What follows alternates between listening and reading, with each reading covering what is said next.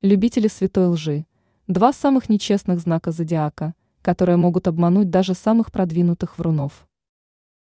Каждый человек в той или иной степени прибегает к лжи, чтобы произвести должное впечатление или продвинуться по жизни. Некоторые представители зодиакального круга считаются патологическими врунами и лжецами из-за привычки лгать всем и каждому. Близнецы. Близнецов считают самым лживым знаком зодиака.